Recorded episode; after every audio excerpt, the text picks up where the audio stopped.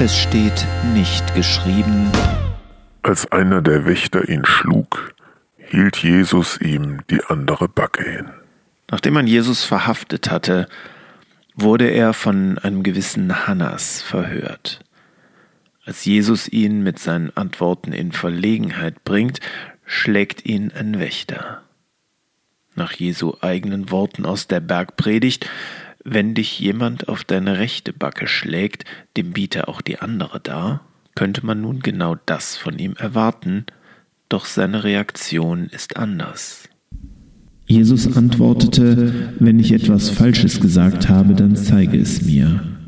Habe ich aber recht, warum schlägst du mich dann? Johannes 18, Vers 23. Hält sich Jesus also nicht an seine eigene Lehre, indem er sich hier, wenn auch nur mit Worten, wehrt? Dazu muss man erst einmal verstehen, dass es in der Bergpredigt um eine ganz andere Situation geht – Jesus empfiehlt das Hinhalten der anderen Backe als Alternative zum alten Auge-um-Auge-Prinzip. Anstatt zurückzuschlagen und eine Eskalation des Streits zu riskieren, sollen wir demonstrativ friedlich bleiben.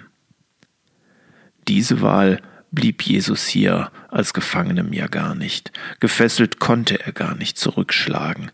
Wenn er seine göttliche Vollmacht nicht missbrauchen wollte, konnte ihn sowieso jeder schlagen, ohne dass er dafür seine Backe extra hinhalten müsste. Aber in seiner Antwort steckt auch eine Form des die Backe hinhaltens. Er klagt nicht an, behauptet nicht, dass der Schlag Unrecht war, sondern zeigt sich offen für eine andere Sicht. Er lädt den Wächter zum Hinterfragen des eigenen Handelns ein und dient damit dem gleichen Ziel, der Gewalt Einhalt zu gebieten.